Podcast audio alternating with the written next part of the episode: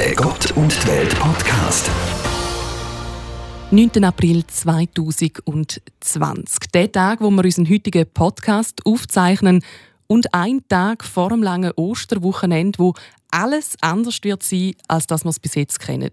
Ines, was wirst du das Jahr vor allem vermissen beim Osterfest? Am allermeisten werde ich, glaube ich, vermissen, dass ich nicht bei meiner Familie sein werde können. Ostern ist bei uns ein Riesenfamilienfest, wo alle zusammenkommen und man hört es, ich bin aus Österreich. Nach Österreich fahren ist jetzt mal nicht drinnen. Außerdem werde ich viele Rituale vermissen, die wir normalerweise rund um Ostern so gemacht haben.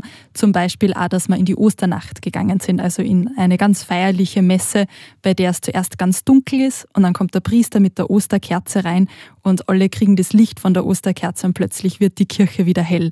Und ja, so Dinge werde ich, glaube ich, ziemlich vermissen. So das Gefühl von der Gemeinsamkeit an Ostern. Absolut. Da geht jetzt nicht wegen der Corona-Pandemie, mhm. müssen wir Abstand halten. Ja, ich muss ehrlich sagen, auch für mich ist Ostern auch ein Familienfest. Und ich werde es auch vermissen, können am Sonntag zusammenhocken, Osterbrunch zu haben. Was werdet ihr stattdessen machen, Vanessa? Habt ihr euch was überlegt? Ja, wir haben tatsächlich uns das App Zoom abgeladen. Mhm. Und wir werden uns dort darauf treffen, quasi in den Computer hineinschauen, sodass man einfach gleich Familie und vielleicht auch ein paar Freunde kann sehen kann.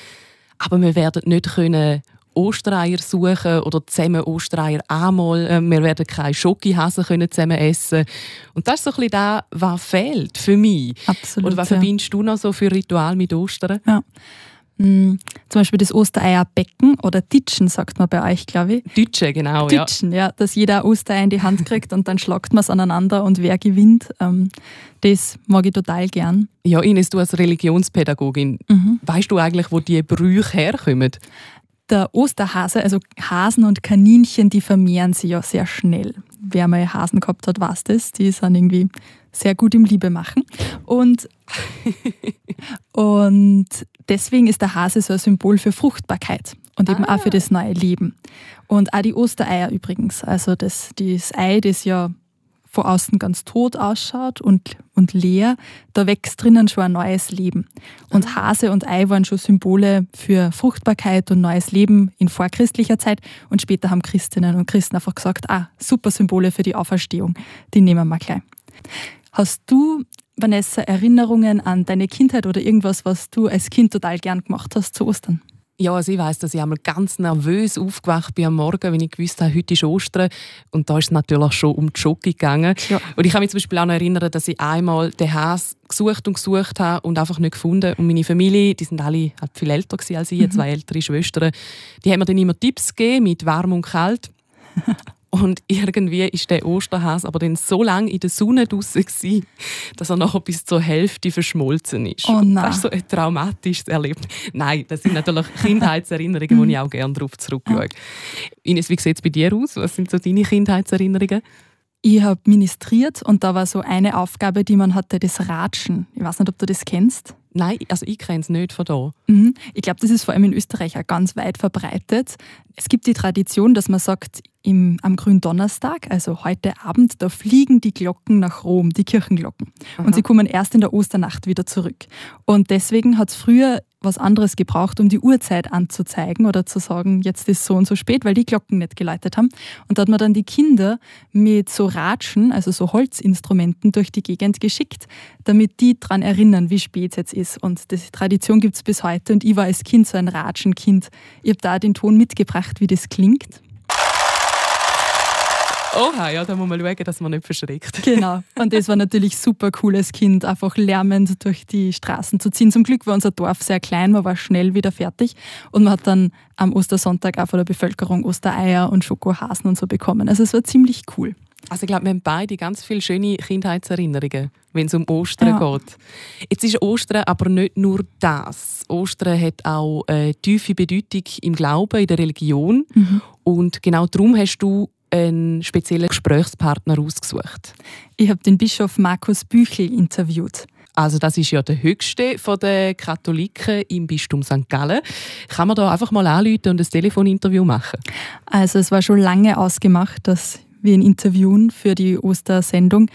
Irgendwie schon zwei Monate vorher oder so. Wir wären ja natürlich lieber persönlich vorbeigegangen, aber wegen Corona und so haben wir dann gesagt, na, bleiben wir lieber zu Hause und machen das als Telefoninterview. Und Ja, an dem Abend, wo ich ihn dann interviewt habe, bin ich zuerst einmal ganz lange in der Warteschleife gesteckt, ähm, habe dann schon zum Tanzen begonnen. Das hätte so tönt. Ah, schön. Toll, gell? Ja. War eigentlich sehr beruhigend. Ähm, genau, weil wegen Corona und so waren da natürlich auch nicht so viele Leute um mich und dann hat es ein bisschen gedauert, bis ich durchgestellt worden bin. Aber dann war ich direkt beim Bischof und habe ihm meine Fragen stellen können. Und wie hast du ihn erlebt als Interviewpartner? Sehr angenehm. Also er hat auf jede Frage geantwortet und ich finde total ehrlich geantwortet und einfach erzählt. Ich habe ja schon, finde ich, schwierige Fragen gestellt oder so Fragen, die ganz tief reingehen, wie es ihm persönlich so geht in der Krise und ob er Angst vorm Sterben hat, wie er mit dem Tod umgeht und auch, wo er jetzt Hoffnung hernimmt. Da werden wir natürlich unbedingt reinhören. Ines, was war deine erste Frage? Meine erste Frage war, wie es ihm jetzt so geht in dieser Situation. Mir geht es so weit gut. Man ist einfach man ist so in einer unwirklichen Welt. Das ist mhm. jeden Tag anders und jeden Tag äh, muss man eigentlich fast neu erfinden. Das heisst, wir haben also relativ viel so Konferenzen wie heute den ganzen Tag, Ordinariat, da mit, mit Zoom oder Skype und so Zeug und das ist, das ist noch anstrengend. Das ja. kann ich mir vorstellen. Treffen Sie ja. überhaupt nur Leute? Sie sind ja selber in der Risikogruppe. Äh, ich treffe eigentlich nicht viele Leute. Nein, das stimmt. Ich komme fast nicht mehr aus dem Haus. Also am Abend vielleicht einen Spaziergang, aber sonst bleibt man daheim. Vermissen ja. Sie das eigentlich, so den direkten Kontakt mit Leuten? Ich das schon, natürlich. Natürlich vermisse ich das. Ja, das ist eigentlich die größte Umstellung. Wir sind ja jeden Tag immer mit vielen Leuten zusammen und so weiter. Und äh, erstens einmal in der Gottesdienst haben wir ja kein Publikum in dem Sinn. Das ist ganz unwirklich, oder? Wir äh, wir machen die Stream-Gottesdienst am Morgen. Es ist schön, wenn man dann eine Rückmeldung bekommt von Leuten, die sagen, wir hören oder wir sind verbunden und so weiter. Das bedeutet uns etwas. Das tut dann schon gut. Dann stellt man sich auch ein, es sind ja dann gleich, ist ja gleich eine grosse Gemeinschaft da, die dann mitfeiert und das ist eigentlich etwas sehr Schönes. Ostern wird dieses Jahr ganz anders stattfinden als bisher. Was werden Sie am meisten am herkömmlichen Ostern vermissen? Also ich vermisse sicher am meisten das Triduum, wo wir nicht können feiern also vom Hohen Donnerstagabend, vom Grünen Donnerstag, Karfreitag, Samstag und dann das Osterfest. Das ist natürlich auch äh, emotional, ist das eigentlich, das sind alle Dimensionen vom Leben, wo in diesen drei Tagen reingepackt sind und wo, wo auch unseren Ausdruck bekommen. Das werde ich sicher vermissen. Was ja, gibt ja. Ihnen in diesen recht chaotischen Tagen, wo sie vieles rasch ändert, Hoffnung. Ihr Wahlspruch lautet ja in Freude und Hoffnung. Also mein Wahlspruch, denke ich, äh, führt eigentlich das bisschen pastoral drin, wo das heißt vom im kirchlichen Dokument Freude und Hoffnung, Trauer und Angst der Menschen von heute sind Freude und Hoffnung, Trauer und Angst äh, aller Menschen, also auch von uns Christen dass wir uns allen Menschen gegenüber öffnen. Das ist für mich etwas ganz Wichtiges. Und da kommt mir im Moment ganz fest entgegen, wir sind plötzlich in einer Situation, wo, wo wir über die Religionen, über die Kulturen hinweg alle das gleiche Problem haben oder die gleiche Herausforderung. Es kommt bei unserer natürlichen Quelle vom Menschen raus, dass man sich gegenseitig hilft, dass man Rücksicht nimmt, dass man Anteil nimmt. Also auch, dass man Trauer mitteilt.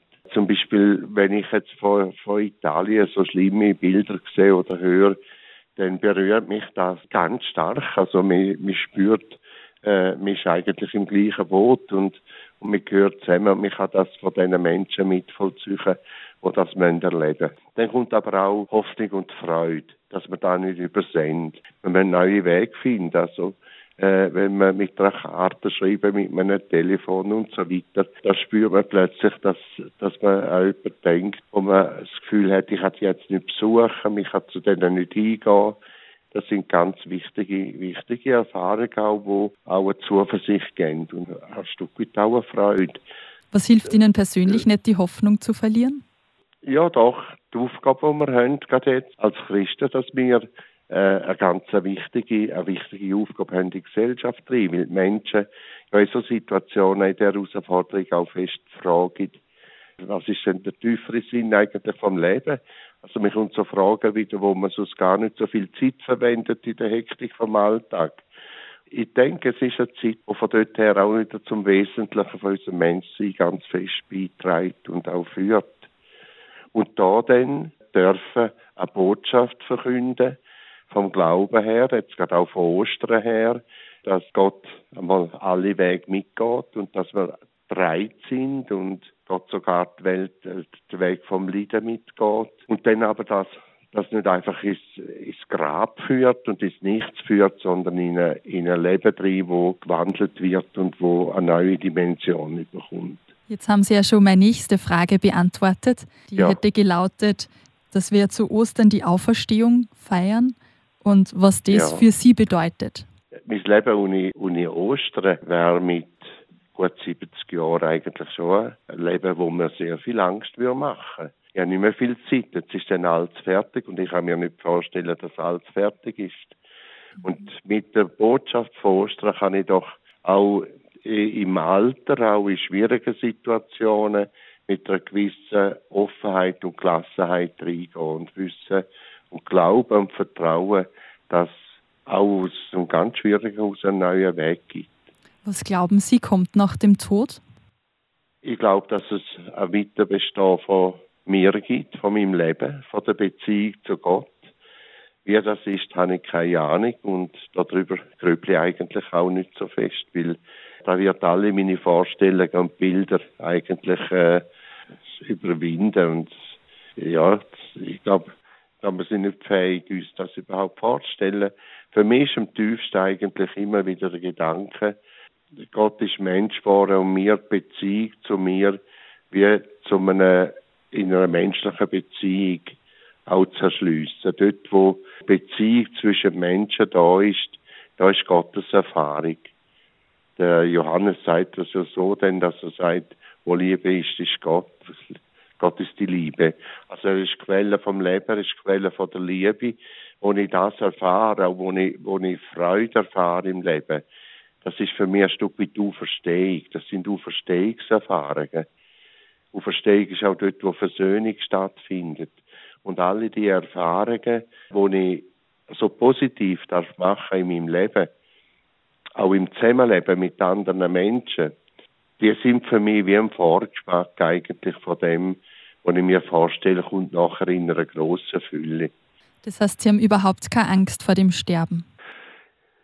im Moment bin ich gesund und somit denke ich auch nicht so viel dran. Und ich bin noch sehr beschäftigt, dann ist der Gedanke noch weiter weg. Mhm. Aber es ist für mich eine grosse Herausforderung, auch zu wissen, dass, dass ich auch einmal in die Phase komme und ob ich dann noch so schön reden da habe ich keine Ahnung, da weiß ich nicht. Das wird sie zeigen. Und ich würde auch nicht sagen, ich kann das. Weil äh, ich, ich habe viele Menschen dürfen begleiten wo ich gestaunet habe, wie sie Kraft entwickelt haben in so Situationen und ganz starke Menschen, die zusammengebrochen sind in so Situationen. Ich glaube, da äh, geht dann jeder Mensch seinen Weg und den können wir nicht so gut programmieren. Wir haben ja. über die ganz großen Fragen des Lebens geredet, über Hoffnung und den Tod und Sterben und Auferstehung. Zum Abschluss würde ich nur gern wissen, wie haben Sie Ostern als Kind erlebt? Haben Sie eine Erinnerung, die Sie mit uns teilen möchten? Also Ostern als Kind hat für mich, jetzt, ich bin auf dem Land aufgewachsen, im Rheintal. Ostern ist sehr stark von der Kirche her geprägt, das stimmt. Und es ist immer spannend gewesen, vom Palmsonntag bis zum Ostersonntag ist immer etwas Besonderes gelaufen. Äh, also Palmen äh, schmücken, Palmen machen. Dann als Ministrant ist man ganz auch äh, äh, einbezogen gewesen. Familie ist prägt auch von den Zeichen, von, natürlich vom Ostern mit, äh, mit den Osterbrüchen, mit den Ostereiern und so weiter. Und äh, Osterhasen hat es auch gegeben, also Jockeyhasen. Freizeit hat man können gut ausfüllen mit, mit Spielen, mit sich treffen und so weiter. Das ist ganz toll gewesen. Also ich habe wunderbare Kindheitserinnerungen von daher. Sehr einfach, aber sehr glücklich.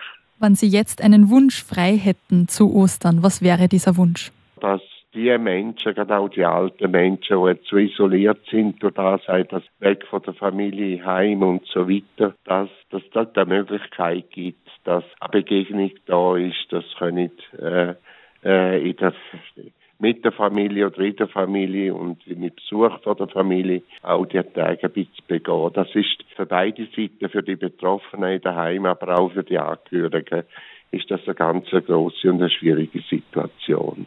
Und natürlich, dass die Krise und die Krankheit uns Menschen auch hilft, vielleicht Schwerpunkt vom Leben wieder ein bisschen neu zu bedenken, wo man drin ist. So ein Mensch, der dann plötzlich mehr Zeit hat, wieder einmal über sich selber nachzudenken, äh, spürt vielleicht auch, dass im Ketz vom Alltag, auch vom Beruf und so weiter, halt noch einiges unter die ist.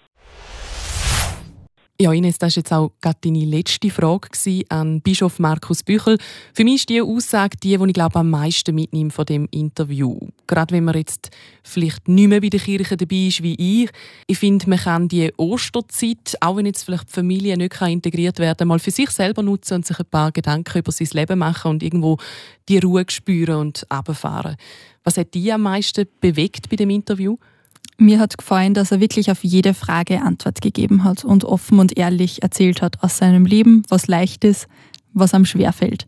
Ich finde, ich habe schon sehr persönliche Fragen gestellt, die ja nicht jeder beantworten muss oder die viele Leute nur für sich selber beantworten. Und dass er da bereit war, von seinen Überzeugungen zu erzählen und einfach auch voller Überzeugung sagen hat, genau, nein, er fürchtet sich nicht vor dem Sterben, das habe ich echt stark gefunden. Und natürlich, dass man die anderen Menschen nicht vergessen in dieser Zeit und irgendwo vielleicht wenigstens im Geiste näher beieinander ist. Ich denke, da kann man so ein bisschen mitnehmen als Osterbotschaft. Ganz genau. Ich freue mich total auf nächste Woche, auf den Podcast, den wir dort machen werden. Und zwar hast du dir da, Vanessa, ein tolles Thema ausgesucht. Genau, nächste Woche geht es um das Thema Einsamkeit. Etwas sehr Aktuelles, jetzt wo äh, viele Leute isoliert sind, abgeschnitten von der Gesellschaft. Es ist aber auch sonst ein grosses Thema, das darf man nicht vergessen. Man redet einfach oft gar nicht so drüber. Ich konnte mit der Chefin von der dargebotenen Hand, also vom 143, reden, vom Sorgentelefon, wo natürlich sehr viel weiß über die Menschen, wo sehr oft einsam sind. Und sie hat da ganz, ganz spannende Sachen erzählt. Ich freue mich also auch sehr auf nächste Woche. Der Gott und die Welt Podcast in Zusammenarbeit mit der katholischen und evangelischen Landeskirche von der Kantone St. Gallen und Appenzell.